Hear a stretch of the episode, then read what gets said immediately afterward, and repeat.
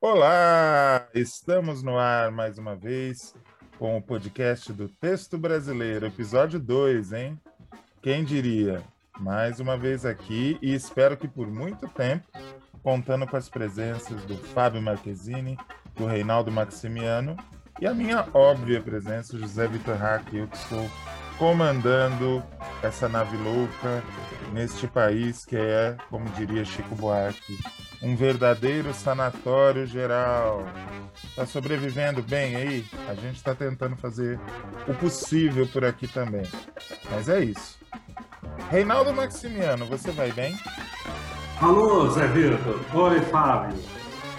Olá a todas, todos e todas. Uai, a gente vai tentando sobreviver nesse FEBEAPA, né? FEBEAPA, exatamente. Como é que tá Uberlândia, Minas Gerais? Uberlândia, bem, né? Tá aí na zona roxa do estado, né? Misericórdia. Medidas extremas de restrição, né? porque não existe lockdown nos países, né?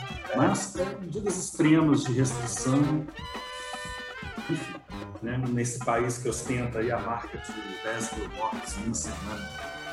Pois é, e graças a Deus não estamos nessa estatística mas estamos tristes por todos os nossos irmãos, companheiros, é, concidadãos que estão passando por isso. Se você perdeu alguém, é muito provável, todos nós já perdemos alguém.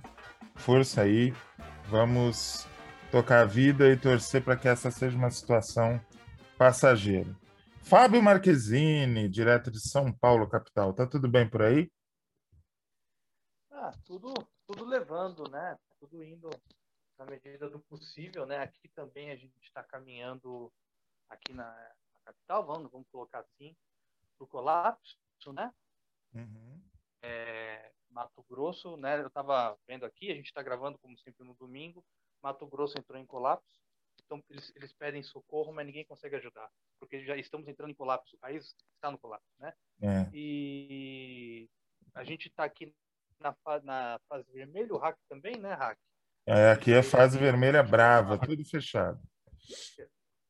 Só que as pessoas não estão respeitando, né? Ontem eu dou uma caminhada, fui dar uma olhada, pessoas sem máscara, alguns comércios abertos, enfim.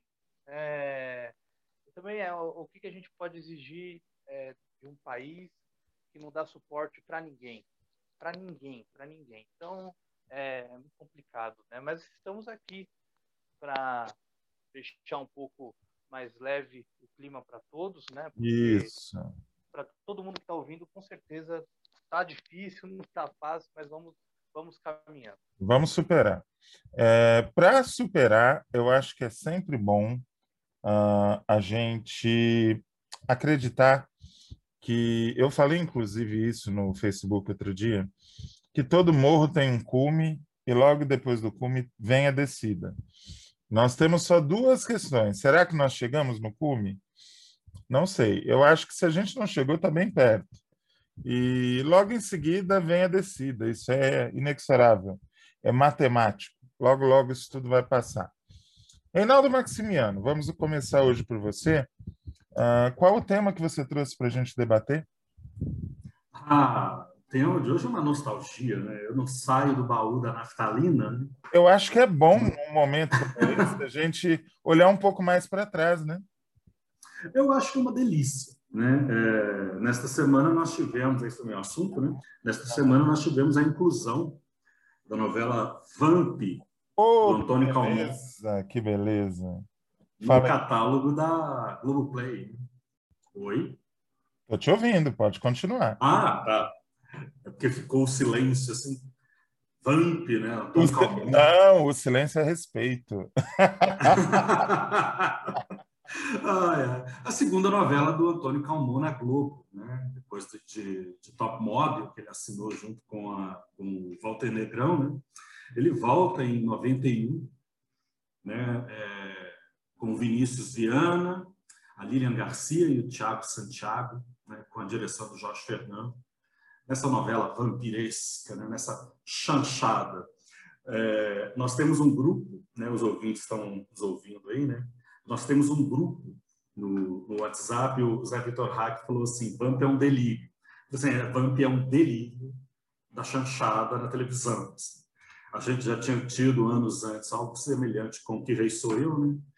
E aí entrou Vamp com essa cara meio de estúdios Hammer, né, dos anos 60, aquela coisa meio trash. Sempre lembrando que eu falei delírio no melhor sentido da palavra. Eu acho que falta delírio nas artes, inclusive. Ah, não, falta delírio. Falta delírio completo. Que eu acho que talvez é o que tenha faltado na, no Beijo do Vampiro, que é uma novela que o Antônio Calmon vai fazer anos mais tarde, né? pegando a mesma temática. Né? Mas esse delírio, essa loucura, né? isso aí faz muita falta. Faz muita falta nas produções de hoje. Né? Nós temos produções muito tímidas, prometem demais, avançam muito pouco. Tem premissas muito boas, mas que morrem em uma, duas semanas. É o caso de Vamp. A premissa de Vamp morreria em poucas semanas. No, né? No Frigir dos Ovos, a novela tem 179 capítulos. Isso é capítulo pra caramba. Né? Eu não sei o que vocês dois acham, mas eu tenho convicção que Vamp só é o que é, ou seja, esse fenômeno cult que já foi para o teatro, que logo, logo alguém vai fazer um filme. Eu acho que só virou o que virou pelo, pela qualidade do elenco. Né? Quando você, ah. de saída, você já sai com Paulo Gracindo, Paulo José, Neila Torraca, Joana Fon, uh, aquele... Reginaldo Faria. Reginaldo Faria, aquele povo absolutamente nos cascos, né? E Nuno Leal Maia fazendo Padre Garotão, uh, e ao mesmo tempo um monte de gente jovem com sangue novo. Isso, até no futebol, isso é muito comum. Um time que tem alguns bons veteranos e uma garotada, o negócio vai que vai. Vocês não acham que tem a ver também? Eu acho que sim. Acho que Vamp ela traz uma coisa que Top Model também já tinha trazido, assim, é um certo frescor. Novelas que têm núcleo de crianças, novelas que têm núcleo de adolescentes, traz sempre um determinado frescor, uma alegria para a cena. Né? É, a Gata Comeu, por exemplo, tinha um, núcleo de crianças que era delicioso. Né? Então, assim, sempre traz essa questão de uma renovação ali. Né? E, por exemplo, daquele grupo de... São 12 filhos do Capitão Jonas, que é o Reginaldo Faria, e 12 filhos da Joana Fon, né, que é a Carmen Maura na novela. Né? Desse grupo todo, nós temos pelo menos um grande ator que está aí até os dias de, de, hoje, enfrentando os mais altos desafios na carreira, né? que é o Fábio Assunção. Né? Sem falar que nesse elenco a gente tem pelo menos três bons diretores, né? da safra revelada ali no final dos anos 90 e início dos anos 2000, que é o Pedro Vasconcelos, o Frederico Mairink e a Amora Maltner. Ela renega essa novela, ela, ela não gosta nem que mencionem a participação dela. é, é, justo a reclamação dela. Mas agora está gravado, está documentado, está no ar de novo e fatalmente vai ter prints nas redes sociais da Paula, que é a personagem que ela fez a novela. Realmente ela estava muito crua, né? Uma atriz. É, o que acontece boa parte do elenco jovem, né? Atores ainda muito crus. Mas você vê, é, Vera Holtz, né, num papel super cômico, uma, uma, uma Van Helsing, né? a Alice Penn Taylor. Né? É legal esse Penn Taylor.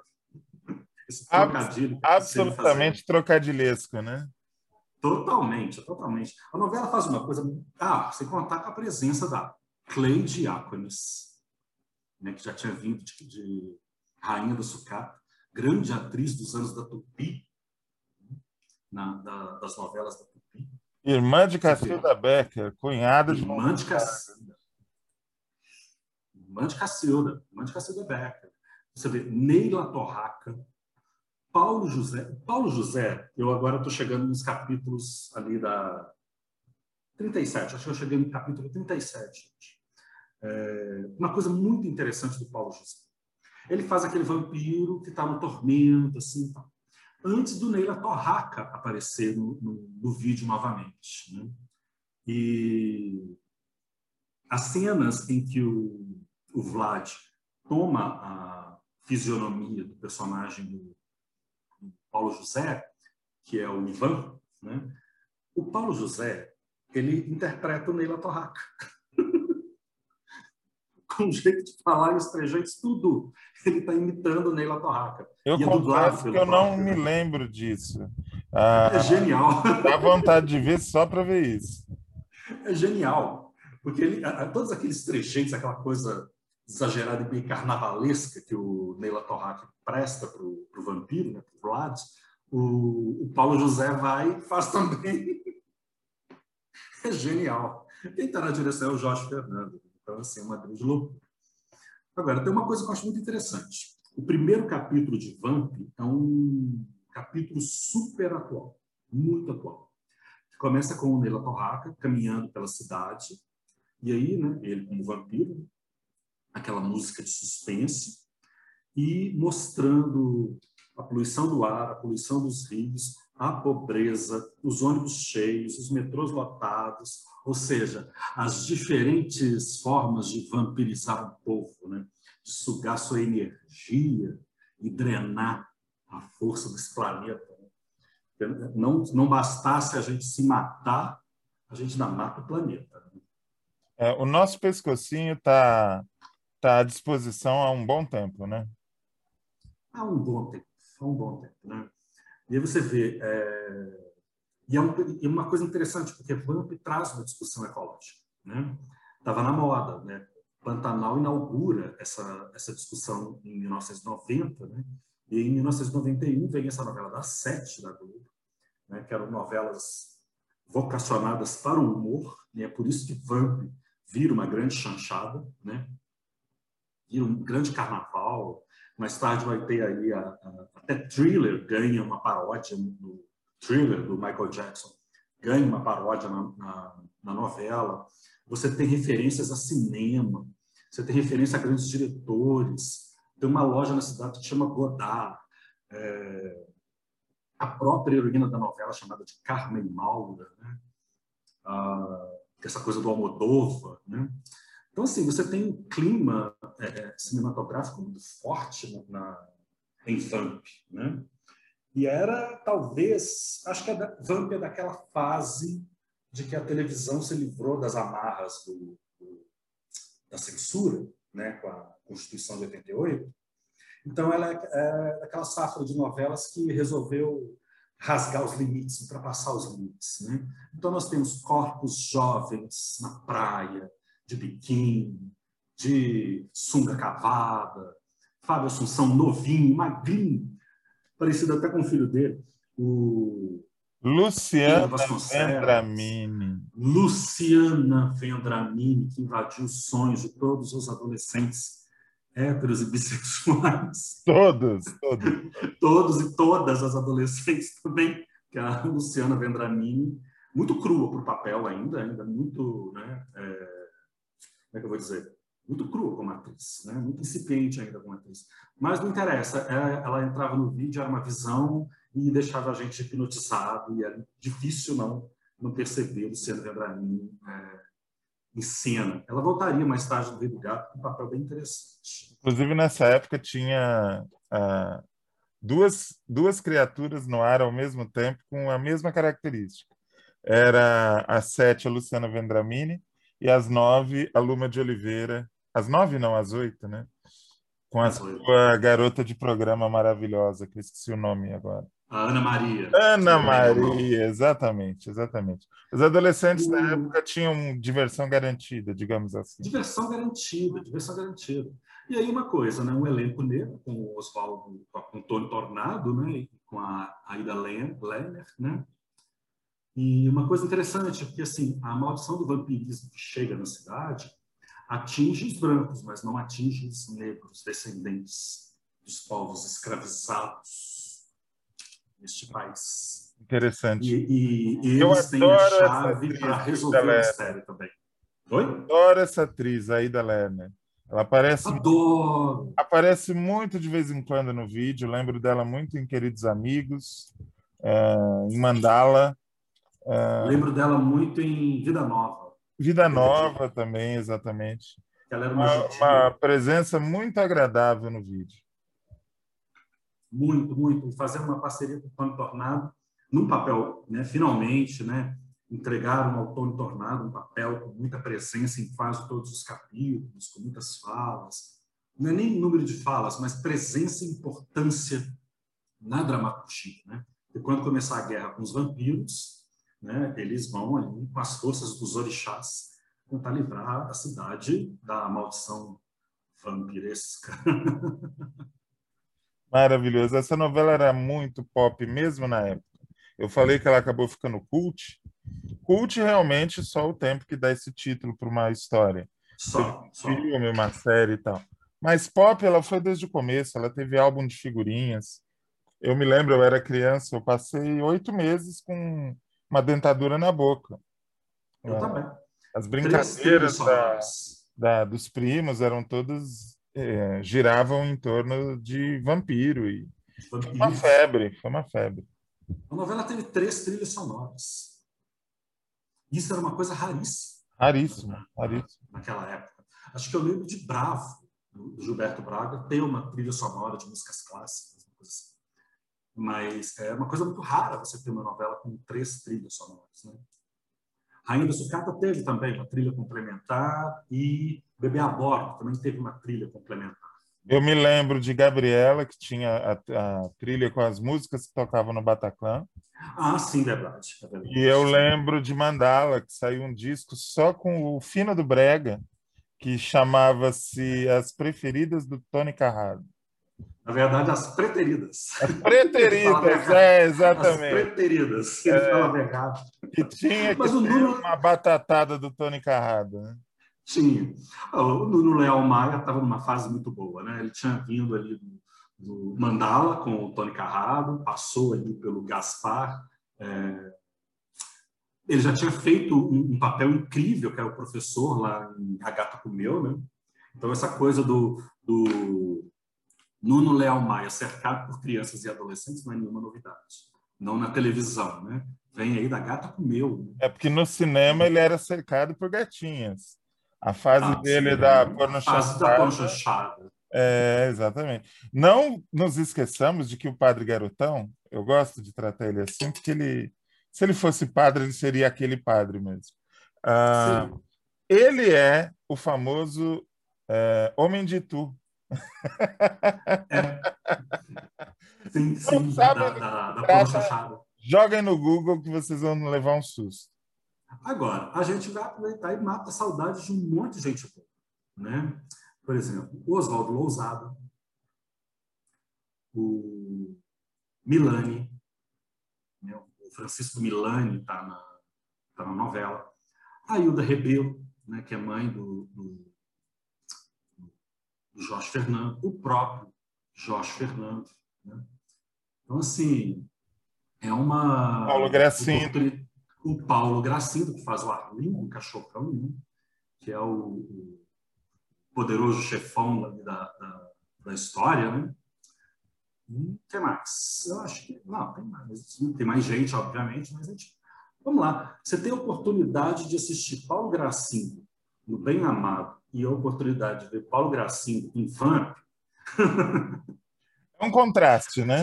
o poderoso chefão que vira vampiro, opa, dei, opa, dei spoiler. E fora aquela que rouba a cena em Vamp, né? que é a Patrícia Travassos, né? que faz aí a Mary Matoso, né? a, a vampira alucinada da, da novela. Né? Uma mistura de vampira com bruxa. Né? Exatamente. Para quem está aí cumprindo o isolamento, né? tá aí, hoje é domingo, em alguns lugares do país está chovendo, aqui está chovendo. Então, assim, é, é, garantia de boas risadas e de momentos até muito emocionantes também, principalmente com personagens do, do Oswaldo Lousada. Eu achei Fica aí a recomendação. maravilhoso o caixão onde a Natasha dormia.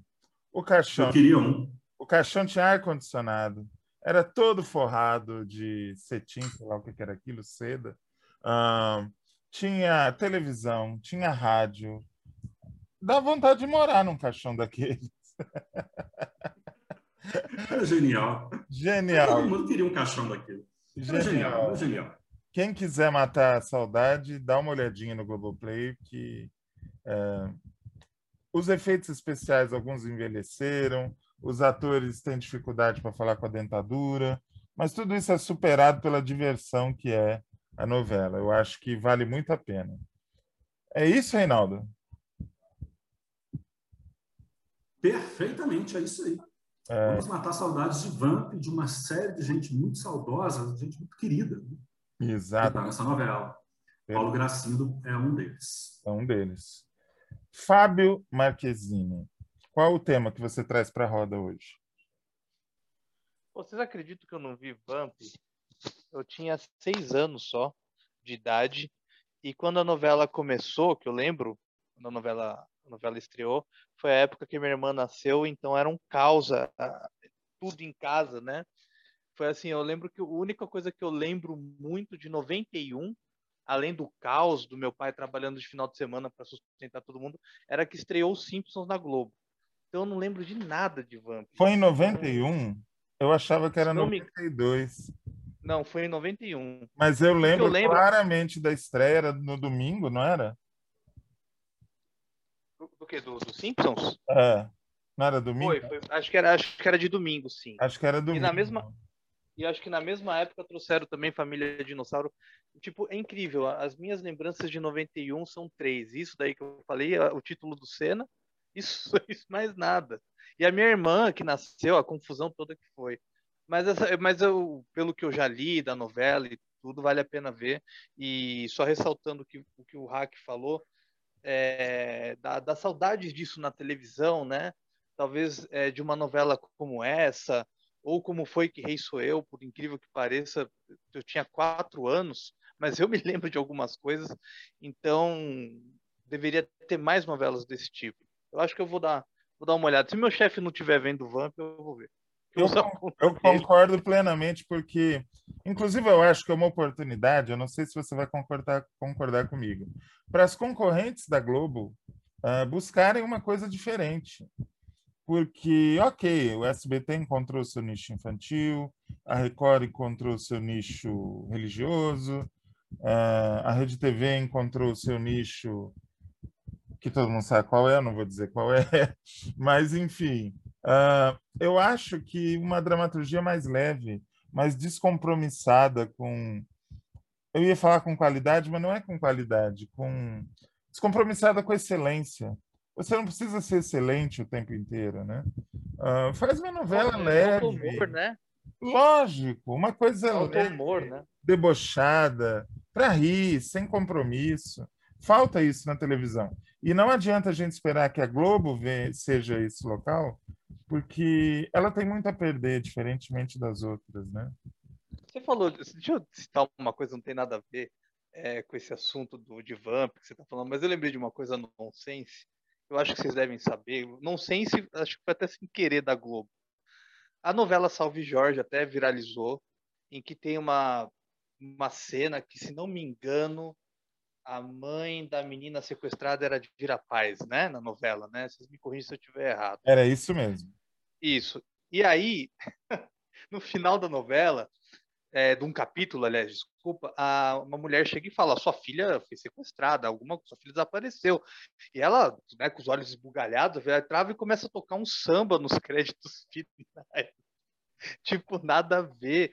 Então, eu acho, eu, eu acho assim, é, Sei lá, eu acho que tudo bem, isso não tem nada a ver com nonsense, né? Ok, né? Isso deve ter sido um Foi erro lá, né? involuntário. É, eu acho, é tipo, é, tem, tem no Twitter isso daí. Uma hora eu vou procurar e vou mandar. Quem puder procurar também que estiver ouvindo, faça. Mas eu acho que falta um pouco isso, esse nonsense. Igual que você é, que rei sou eu, que, que rei sou eu, né? Porra, imagina uma novela desse tipo hoje não hoje, claro, que a gente está na época de pandemia, mas se não tivesse a pandemia de, de uma novela é, sendo jocosa e tratando de forma sarcástica e crítica o governo que a gente vive, porque a novela criticava o governo Sarney, é, criticava a hiperinflação que a gente tava, é, que vivia naquela época, o caos social que tinha. Então, eu acho que é isso que falta muito numa, numa telenovela, entendeu? Eu acho que é uma pena, né? Deveriam ter isso mesmo. Não só nas novelas. Uh, você pega as séries que o Brasil vem produzindo, uh, tem muita coisa na, no estilo favela movie, que foi, digamos assim, é um estilo que nasceu com o sucesso de filmes como Central do Brasil, é, Tropa de Elite, é, Carandiru, aquela estética é, falando das mazelas do Brasil. Tem alguma coisa que foge um pouco disso, que trata de temas sociais, muito, mas muito pouco as séries do Brasil fazem a gente rir, se divertir, esquecer os problemas. Quando tentam, é uma coisa que, assim, não atinge o objetivo. Você ri do, de quão é mal feita. Uh, agora, uma comédia assim, descompromissada, debochada, uh, mas tudo dentro de um mínimo de qualidade, não tem sido feito. As séries, uh, as novelas têm, têm tido uma sobrevida ainda muito grande porque está faltando para as séries chegarem a, aos nichos que a novela já chegou e sambou em cima e tal. É mais ou menos isso que eu acho. Fábio, e o assunto que você trouxe para nós hoje, qual é?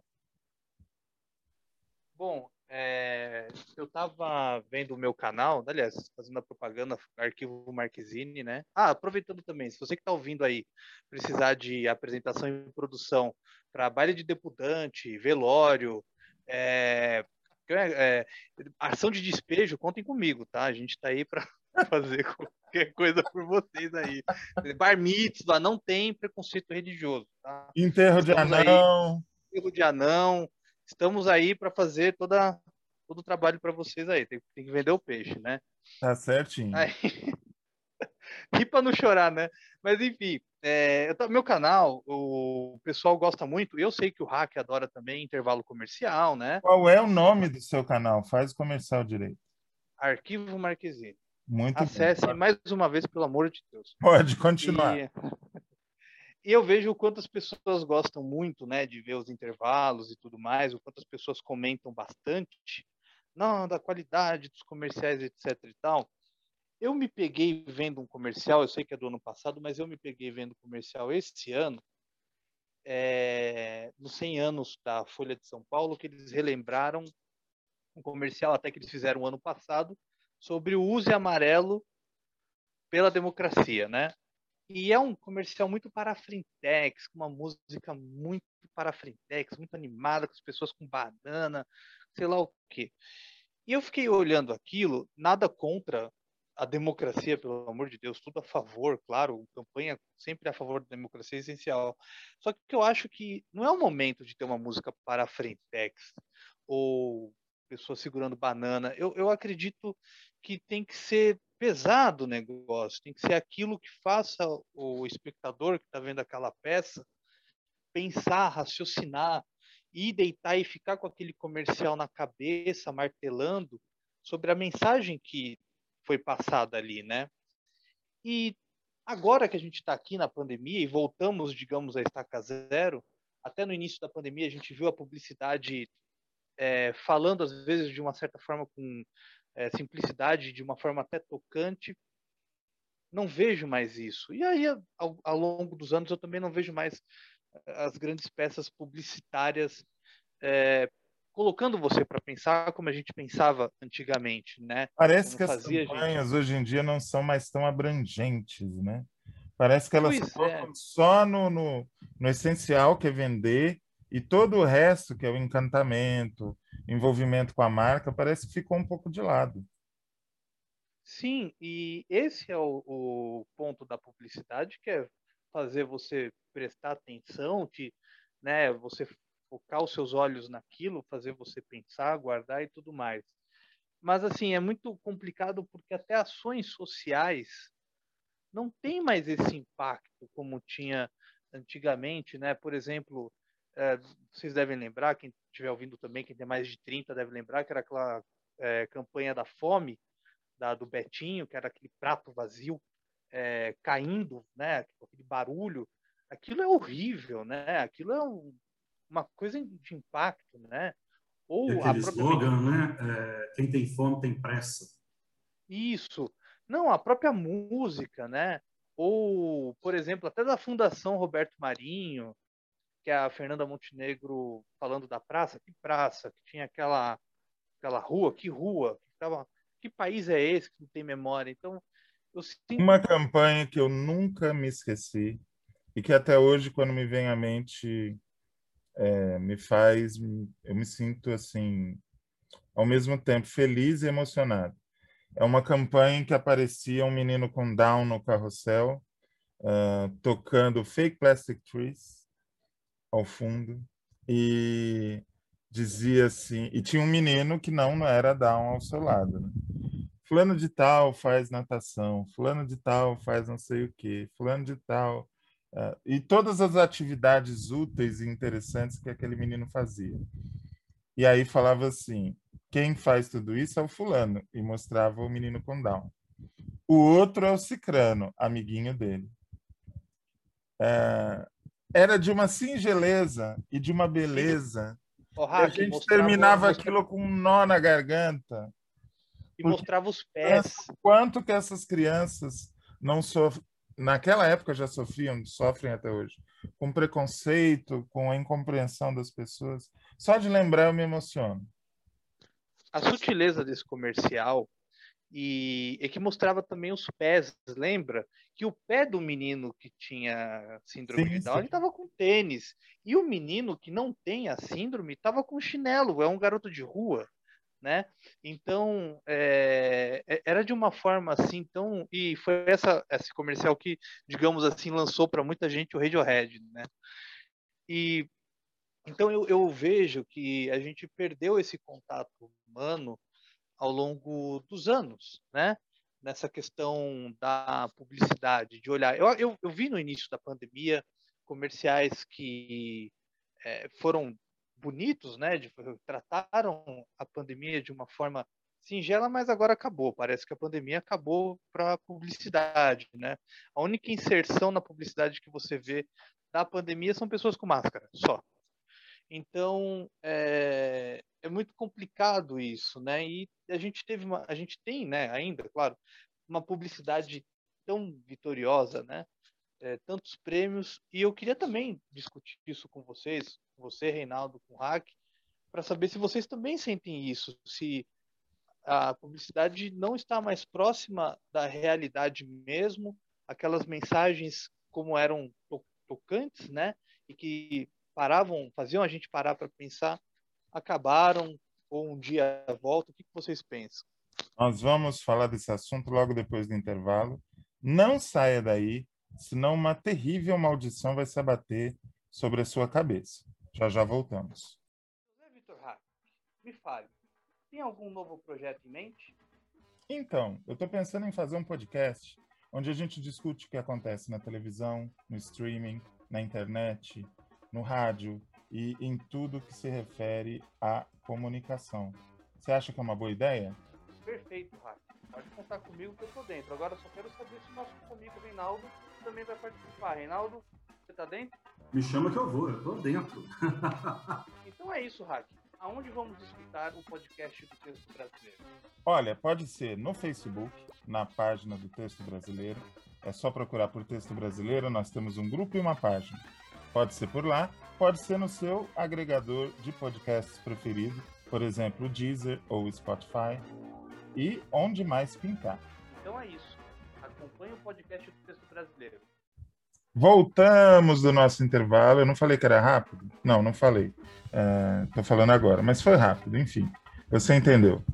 Continuando, o Fábio deixou no ar uma pergunta sobre o que, que a gente está achando uh, desse caminho da publicidade em tempos de Covid e em tempos modernos mesmo. Né? Nós demos exemplos de campanhas dos anos 90, dos anos 2000, e ele revelou que ele está pensando dessa meio que pasmaceira, dessa meio que preguiça da publicidade atualmente, da falta de campanhas que penetrem, que delícia, no seio da sociedade, que se espalhem, que sejam referência. É, nem precisamos voltar tão para trás. Eu me lembro muito da campanha do Pônei Maldito, da Nissan, é, também da Nissan, acho que era até o mesmo carro, a campanha dos Agroboys, é, não muito tempo atrás a publicidade conseguia ser mais uh, influente no seio da cultura pop. Reinaldo Maximiano, responde a pergunta do Fábio. O que, que você acha?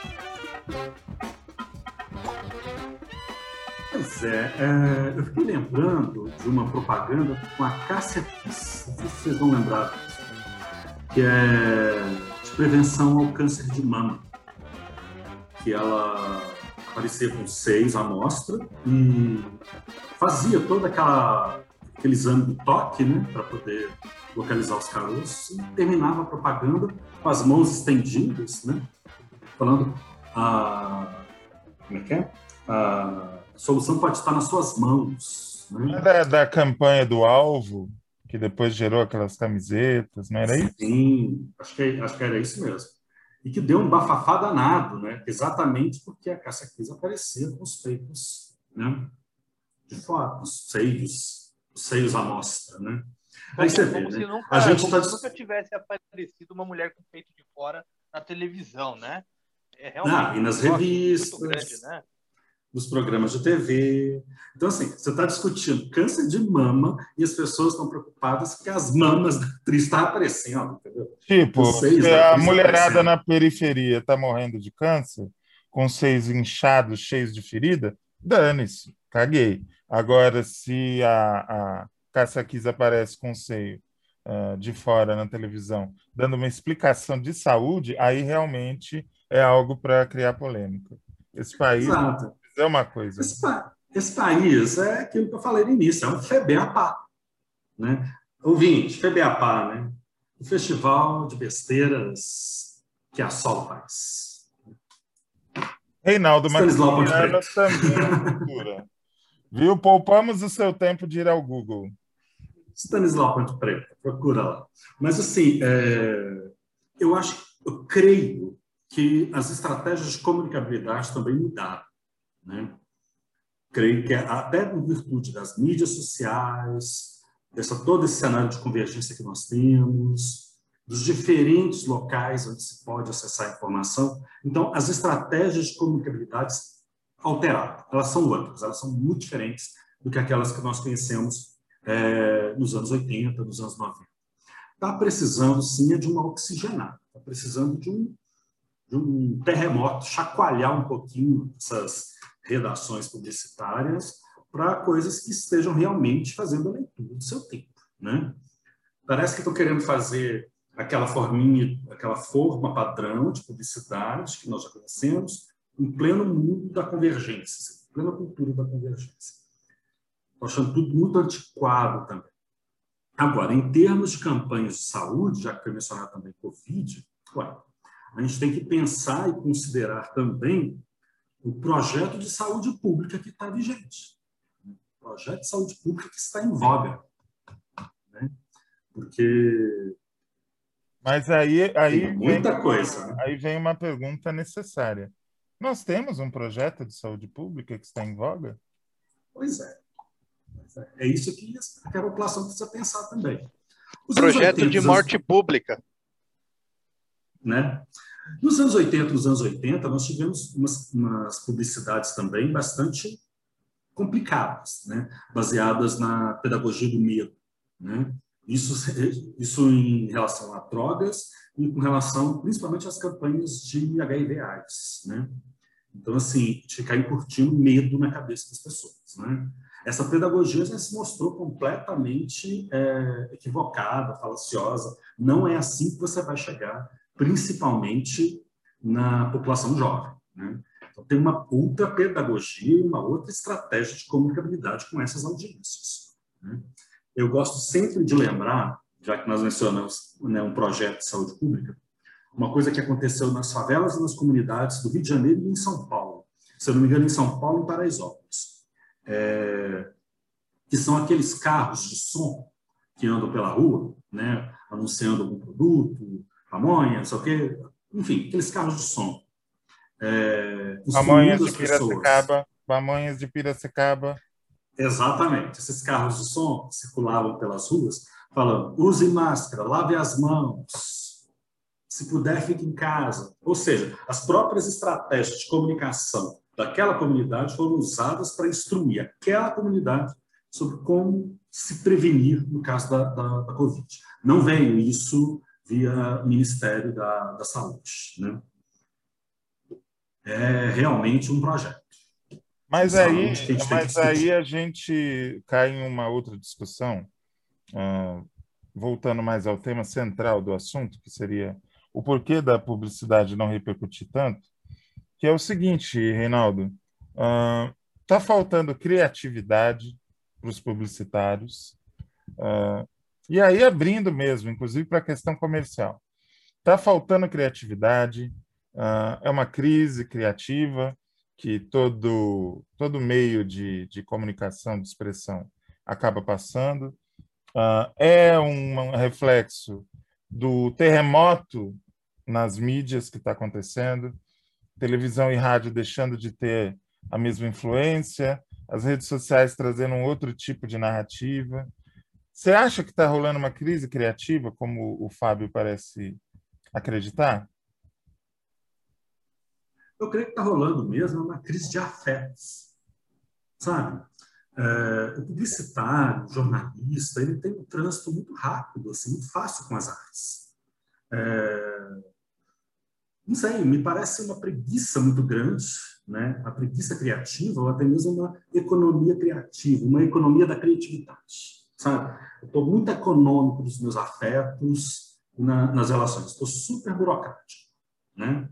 Isso sim, pensando em né, uma pessoa que está fazendo uma peça. Então, vai ali no básico, vai no mesmo, não entende como é que é a complexidade desse país. Nós falamos de rádio e televisão, né?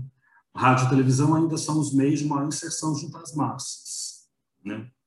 Então, assim, e impressos, a depender da região desse país. Né? Isso segundo o Atlas da Notícia.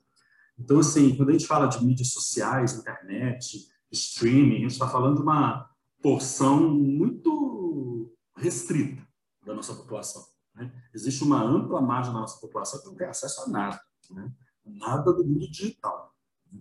Segundo a Caixa, 37 milhões. Então, assim, é... me falta um entendimento de país. Eu vejo muita cópia de receita, eu vejo muita adaptação daquilo que é feito lá fora, eu vejo muito, muita, re... muita fórmula reaproveitada, eu vou parafrasear o seu Valença, sabe? É, cópias mal feitas de ultrapassadas receitas. Olha, cultura realmente, quem tem, tem. Quem não tem, que lamba os beiços. Nós temos aqui Reinaldo Maximiano, que o que não falta são duas coisas: cultura e sensualidade. Parabéns, adorei. E eu acho que é por aí mesmo, viu? É, é um momento estranho é, da sociedade como um todo. É um momento que a gente não pode essa palavra é difícil compartimentalizar, sei lá se existe, não sei.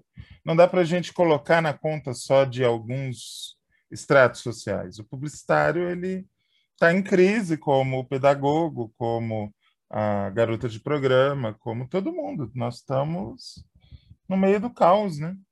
E aí, Fábio, eu queria contar com a tua ajuda porque o terceiro tema do programa, que seria o meu tema, você meio que canibalizou com o seu, que eu ia falar da decadência do rádio, que para uns é uma decadência esperada, para outros é surpreendente. Eu acho que essa mesma preguiça que acontece com os publicitários, e que, como eu disse, eu acho que é decorrente da crise da sociedade, eu vejo a mesma preguiça nas rádios. Uh, por exemplo, você pega os programas de fofoca que tem na televisão hoje. TV Fama, A Tarde é Sua, todos eles nasceram no rádio. Nelson Rubens está no rádio desde o tempo da, da Rádio Excelsior. Ah, ele trabalhou com o Silvio Santos, fazia o programa do Silvio Santos na rádio. Ah, é, como é o nome da, da outra, meu Deus? Aquela que só fala dos mortos. A fofoqueira. Sônia Abrão. Sônia Abrão, a coveirinha do Brasil. A ah... pessoa fala dos mortos, não tem como. Né? eu dei a pista básica, né? A Sônia Abrão. Você sabe que eu pensei que era a, a que era a Márcia Fernandes? Não, a, Márcia é do esoterismo. dos mortos. A Márcia do esoterismo. A fofoca dela é só dos espíritos que grudam nos azulejos, né, Reinaldo? Então, a Sônia Abrão, eu me lembro quando eu era criança, morava em São Paulo, de ouvir o programa dela na Rádio Capital. Minha mãe era viciada no programa dela. A mesma coisa com o humor. É, o Pânico nasceu onde? No rádio. E, e do Pânico surgiu todo o movimento que renovou o humor, com todas as críticas que a gente possa fazer, mas teve um papel muito importante. E o que está se criando hoje no rádio? Muito pouco. É notícia, trânsito, música, futebol e muita preguiça. Eu acho que é um panorama muito parecido com o panorama que a gente enxerga na publicidade. Você não acha, Fábio? Eu, eu concordo, porque eu acho que o, está, o desculpa, o, está, o estádio, está na cabeça, é, o rádio, ele estacionou naquilo que porventura estamos fazendo aqui, né? Que é o podcast. Sim, e eles, que... eles usam muito da, mula, da mulata. fono. Se alguma fono quiser me patrocinar, estamos aí. É, na, eles se amparam muito na muleta das novas tecnologias, que agora é tudo digital. Ok, mas você poderia combater isso com um conteúdo melhor, né? Não, com certeza. O, o rádio ele tem um potencial muito grande, né? É, eu até admito para vocês aqui que um dia desses eu estava ouvindo o programa do Reinaldo Azevedo, né? Que maravilhoso, tá, maravilhoso. Tá lindo ouvir, agora tá lindo ouvir o Reinaldo porque, né? Só tá batendo no governo, então tá ótimo. A gente concorda enfim, com ele. Enfim. Mas aí o que que acontece? Eu acho que é interessante, mas o, o, o debate no rádio, eu acho que é muito legal você utilizar a rapidez do rádio. Só que eu acho que está muito estacionado. E você falou do pânico. É, é, muito, é muito triste ver o que o pânico virou, né? E nem falo de questão política, não, tá? Eu falo de questão do formato do programa. Quem ouviu Pânico no, nos anos 90 ou nos anos 2000, vamos dizer assim, era outro programa. É irreconhecível, era outra história. Ele era engraçado. O pânico hoje, sabe o que, que me parece, Fábio? Aqueles, aquelas reuniões de aposentado na pracinha, que cada moça que passa eles ficam olhando e ficam falando mal das pessoas e cuspindo no chão e jogando dominó e aquela vidinha sem futuro. É o que me parece o pânico de hoje. Mas eu também, eu também acredito, Rago, que o público de hoje, né, eu não sei qual é a faixa etária do pânico, eu não escuto mais o pânico, é, desde que eu vi o que virou, eu não me interesso mais ao ouvir esse programa. É, eu acho que é isso que também, talvez, essa, essa nova faixa etária, né? Temos que sempre lembrar que quem nasceu em 2000 está fazendo 21 anos agora. Talvez é isso que eles querem ouvir e aí se, se volta a esse público. Mataram a Rádio Globo, né? mataram a Rádio Globo para tentar transformar a Rádio Globo num grande podcast, né? E não deu efeito nenhum. Não deu efeito nenhum. A rádio morreu. A Rádio Globo de São Paulo virou passado. Então, eu, eu olho muito assim porque depende muito. Talvez aquele público da Jovem Pan quer aquilo. Paciência, né? Mas, assim, tem muitos pontos em que você querer transformar a rádio, principalmente rádio como a Globo, que tem um certo público, não vai adiantar, né? Eles, eu, eu, eu, sinto muito, eu, eu sinto muito que está estacionado nesse ponto. Eles estão talvez com preguiça, mas tem bons programas que sabem fazer o ao vivo, que movimentam uma equipe, e tem a discussão. A gente tinha citado é, o próprio Balancê, que era da, da Rádio Excelsior, né? Exatamente, e... um programa maravilhoso, que era apresentado pelo Juarez Soares, pelo Osmar Santos e o Fausto Silva fazia reportagens externas, mas depois acabou assumindo o estúdio também, né? Caso você não conheça, esteja ouvindo a gente, procure Balancer Rádio Excelsior no YouTube, que tem algumas edições lá, que ele é sensacional. Ele era um programa que misturava política com humor, com esporte e variedade. E no horário do pânico, né? Era um programa na hora pois do. É. Isso, isso, na verdade, é potencial hoje em dia nem se fala. Ó, a gente está fazendo um podcast aqui, cada um na sua casa, sabe? Assim, a gente faz, estamos aqui fazendo por nós, entendeu? Imagina você ter uma emissora de rádio Então, assim, eu sinto que há uma preguiça é, muito muito grande, até de próprias rádios que são é, musicais. Por exemplo, uma que eu gosto muito, que escuto, que é a Kiss FM. Eu acho muito uma rádio muito bacana pelo estilo musical que eu gosto, só que não tem uma movimentação. Não existe é, um, um, programa movimentado que possa trazer interação. Não, é, é, é muito ali. É muito parado. Eu sinto, eu sinto falta disso, né, hoje em dia. Eu acho que estacionou, Rafa. Mas tem é. coisa boa ainda, mas. Não, tem muita coisa boa. Inclusive, eu recomendo a todos a Cultura FM de São Paulo. Ah, uh, maravilhoso. Além de música clássica, que é uma coisa que toca muito pouco, toca MPB, toca jazz, e tem programas de temas que eu acho que só na cultura você vai conseguir ouvir. Programa de teatro, programa sobre qualidade de vida, mas com um enfoque diferente. Vale muito a pena dar uma olhada. Mas você vê, a gente, a gente ficou duas rádios num universo imenso, né, Fábio? Desculpa te interromper, você falou da Rádio hum. Cultura, tem dois programas maravilhosos, que é o Super 8, que são de trilhas de cinema, em que se seca a trilha de cinema é, de um filme, enfim, e o Super Tônica, que acho que é com o Arrigo Barnabé. Exatamente, assim, é, exatamente. É, é, maravilhoso. Eu já escutava a Cultura FM, você falou de jazz porque é raro ter uma rádio de jazz é, no Brasil, você tem que recorrer ao streaming para ouvir rádios americanas que só tocam jazz, enfim. É, a cultura antigamente, até hoje, eles colocam por Uh, hoje é por duas horas, antes eram por quatro horas, era o chamado linha imaginária, só tocava o clássico do jazz, né? Então, a Cultura FM, além dessa questão toda, é pela variedade de programas que são diferentes, né? E são muito legais, assim. Você acaba conhecendo muita música nova pela Cultura FM, né? Concordo plenamente. Reinaldo Maximiano, uh, você veja, uh, ainda nessa história do rádio, a dramaturgia maravilhosa da TV Globo, das outras emissoras, essa dramaturgia que orgulha o nosso país, que traz dinheiro para o país, nasceu no rádio. E ficou abandonada por muitos anos, o rádio dando as costas para isso.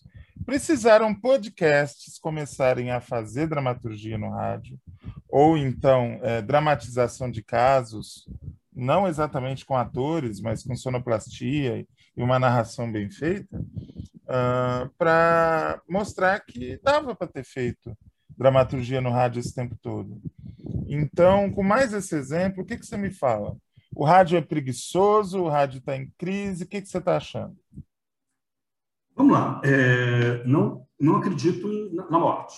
Eu só acredito na, na, morte de um meio quando as pessoas decretam e o seu fim mesmo ali. Acabou. Então, essa rádio que existe aqui vai sair da frequência, tal, tchau. Né? Quando o dono diz que vai acabar com a coisa. Né? Uh, eu acho que os meios eles vão se alimentando, eles se contaminam. Né? Agora, eu concordo, é, dava para ter feito dramaturgia esse tempo todo no rádio. Eu gosto sempre de usar um exemplo que é da BBC, da rádio BBC. É, eu tenho esse programa, eu costumo mostrar para os meus alunos para explicar visualidade. Olha só, visualidade no rádio. Né? As pessoas assim, ah, existe, você só existe. Né? Eu acho, é sinceramente, que é o meio mais visual que existe. Porque se eu escuto uma história no rádio, a história é minha. Eu crio com o cenário que eu quiser, com os atores que eu quiser, dentro da minha cabeça. Inclusive particularizando as características de personagens, de lugares, né? ou explorando aquilo que as pessoas, né, que os especialistas chamam de paisagem sonora. Né? Eu acho que o rádio padece de, uma, de um mal que é o mesmo da publicidade. Assim, é a falta do afeto. Não estou falando do afeto, amorzinho, carinhozinho, não sei o que, não. É afeto. É aquela coisa que bate, te incomoda, te inquieta e te leva a fazer. Né? Então, você vê, uh, a professora Cremilda Medina, na USP de São Paulo, ela costuma dizer que só os inquietos mudam o mundo. E é verdade. Você tem um monte de gente inquieta, criativa, sonhadora, que não encontrou espaço, ou que até encontrou espaço no rádio, mas não pôde colocar sua criatividade ali, por conta do rádio, na TV, no impresso, por conta de uma série de, de engessamentos que tem nos meios, né? e foi fazer isso cavando seu espaço. no seu blog, no seu podcast, foi cavando um lugar nas mídias sociais, já que naquela mídia dita de referência não era mais possível. Né? Como só os inquietos mudam o mundo, o resto vai a reboque. Né? Vou então, assim, complementar assim, a fala da professora. Como é o nome dela? Cremilda Medina. Vou complementar a fala, então, da professora Cremilda com uma frase que volta e meia eu coloco nas minhas redes sociais, do Dias Gomes. Quem não quer incomodar, ou seja, quem não veio ao mundo para incomodar, não deveria ter vindo ao mundo. É por aí, né? Não devia ter nascido. Então, você vê uh, o exemplo da Rádio BBC. Eles fazem uma crônica. É, quem quiser depois, entre em contato nas minhas redes, que eu mando o link para vocês. O link da Rádio BBC. Eles fazem uma crônica sobre uma ilha fantasma que existiria na Irlanda. Chama Rai Brasil. Existem crônicas é, da época dos piratas sobre a existência dessa ilha. Né? E que guardaria alguns tesouros, que era um grande paraíso na Terra, enfim. Né? O locutor dessa crônica anda por Rai Brasil. A gente escuta os pés dele amassando folhas né, né, perto de uma cachoeira. Depois ele anda perto de uma praia. A gente escuta os passarinhos. A gente escuta é, animais silvestres, barulhos de galho quebrando, os macaquinhos pulando de um lugar para o outro. Ou seja, esse lugar não existe. O cara vai dizer, o narrador para a gente vai falar que não existe esse lugar, mas eles dão existência visual, existência plástica, estética para o lugar. Né? Isso só diz da potencialidade de criar mundos né? que os dramaturgos, as dramaturgas, escritores, artistas têm. Né? É o lugar em que a, a, o rádio encontra com a, com a, com a arte. Né? Isso tem grandes potências, porque você vê gente explorando recursos semelhantes para fazer é, é, documentário em áudio, né? ou séries documentais em podcast. É o caso, por exemplo, de Praia dos Ossos, né? que foi a grande revelação do ano passado. Né?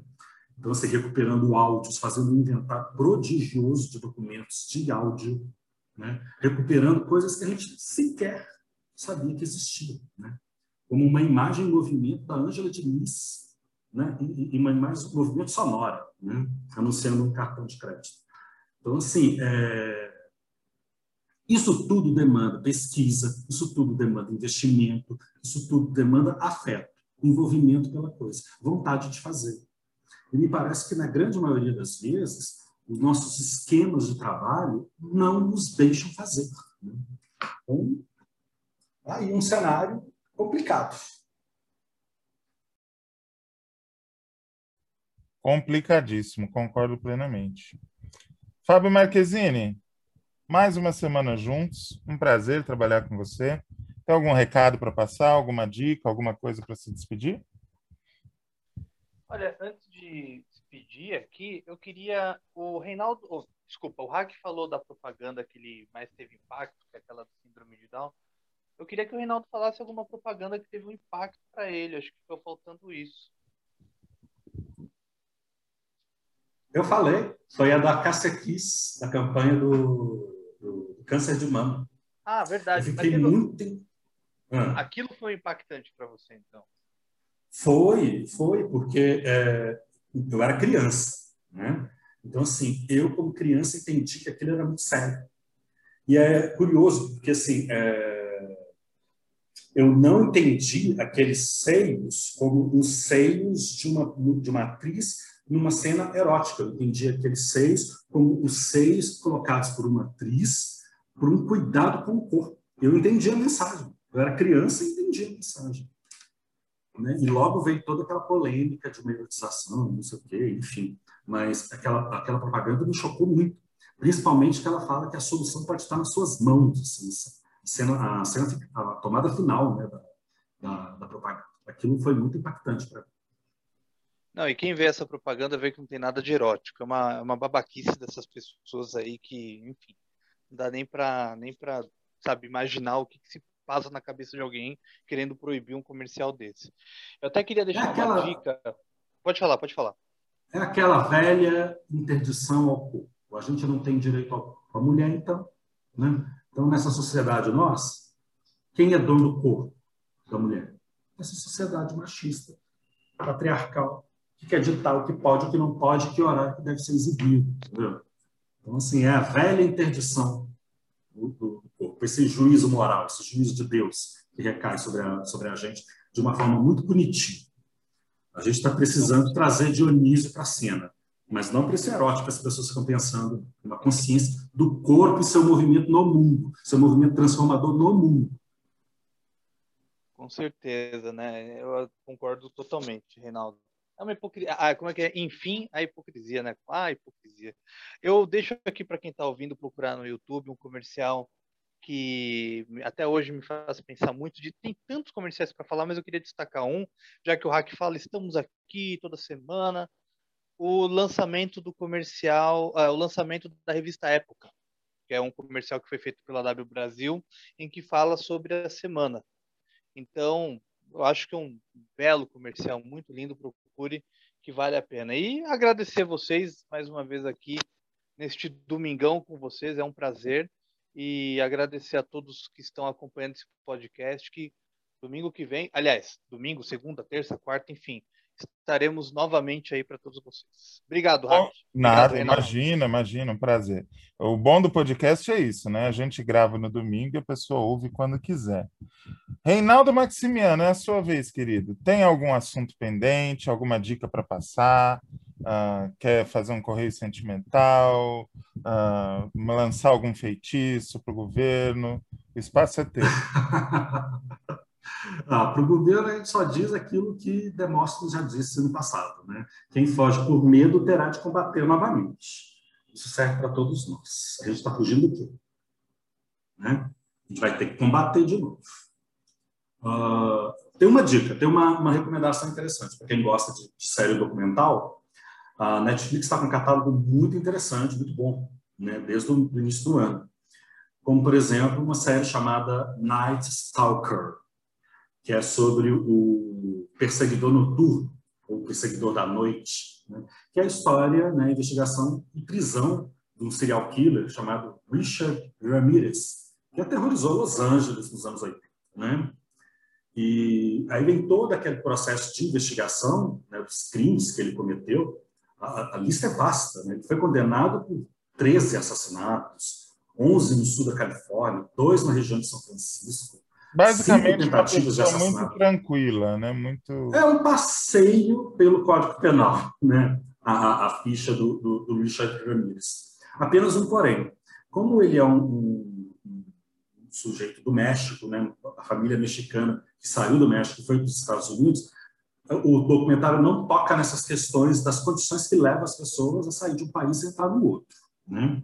E uh, as questões de extrema pobreza, não estou falando que isso justifique os crimes do Richard Ramirez, né? mas falta uma dimensão do social na, na, na série. Mas tem uma dimensão interessante que a série aborda, que é a falta de comunicação à época entre os diferentes xerifes na, na, né, naquela região, em Los Angeles, São Francisco, que guardavam informações porque resolveram um crime da projeção midiática. Né? Então, às vezes, informações preciosas sobre criminosos não eram compartilhadas numa rede de modo a aprender um inimigo comum. Isso Você está querendo dizer... Três assassinatos. Você está querendo dizer que essa coisa de delegado gostar de aparecer para a imprensa, gostar de aparecer na televisão, isso não existe só no Brasil? É isso? É, é isso. é isso. Novidade, rapaz novidade, né? Porque assim, a lei dos Estados Unidos, a forma de organização dos Estados Unidos é bem diferente. Né? Mas assim, é, nos anos 80, nos anos 90, esse documentário vai mostrar isso, o outro sobre o Hotel Cecil, né? que também está na Netflix, tem essas questões de que uma, a falta de integração entre as, entre as polícias locais acaba favorecendo para que os, os assassinos em série naquela ocasião, naquela época, é, pudessem agir com relativa segurança. Tanto que os assassinos também procuravam a imprensa para poder ter ali uma, uma, uma projeção. Né? E os crimes do Richard Ramirez são muito diferentes. Né? Algumas pessoas ele matou a facadas, outras ele matou a tiros, né? outras ele esganou. Então, não parecia que era o mesmo sujeito. Né? E, e curioso, né? o Ramirez morre na, na na prisão, 53 anos, de câncer. Em 2003, se eu não tiver. 2013, se eu não estiver enganado. Então, assim, é uma história interessante que conta. É, é curioso, porque o investigador que, que prende o Ramírez, né, que soluciona o caso, também é um imigrante mexicano, né, é de uma família imigrante mexicana. E aí você tem dois exemplos, né, um cara que teve oportunidades de estudar é, e o outro com uma família bastante disfuncional que não tem as mesmas oportunidades. Né? É claro que no caso do Ramírez tem questões psicológicas que precisam entrar em, em, em cena. Né? Agora, tem uma outra coisa interessante, que é a cultura da arma nos Estados Unidos. Né? E aí, talvez pela primeira vez as pessoas tenham entendido que ter uma arma em casa não é sinônimo de segurança. Muito pelo contrário. Você é aquela coisa que favorecendo a, a vida do bandido. Aquela coisa que a dona Beija deixou bem claro, né? Cada um dá o que tem. Se você deixa uma arma dentro de casa, você não está esperando flores, né? Não, você não está esperando flores. E Richard Ramirez talvez seja um dos assassinos né, da, da, da crônica policial americana que mais tem provado isso. Maravilha! Com essa super dica, quem tem Netflix não deve perder. E com a dica de comercial antiga do Fábio, que é sempre bom a gente olhar um pouco para o passado para ver o quanto o presente tem os seus problemas, seus vícios e seus defeitos. Com essas duas dicas a gente termina por hoje. Ué, eu não vou dar dica nenhuma? Vou dar algumas, mas as minhas são mais prosaicas. Por favor, lavem as mãos, álcool gel, distanciamento social. Uh, se você só tem a máscara de tecido simples, procure comprar uma máscara uh, cirúrgica para complementar, use as duas. Só usa de pano se ela for com pelo menos três camadas. Seja responsável.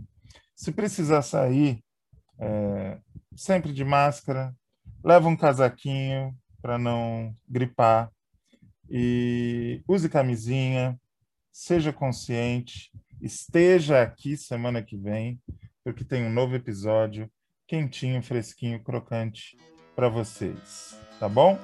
Beijo, abraço, aperto de mão. Tchau, tchau.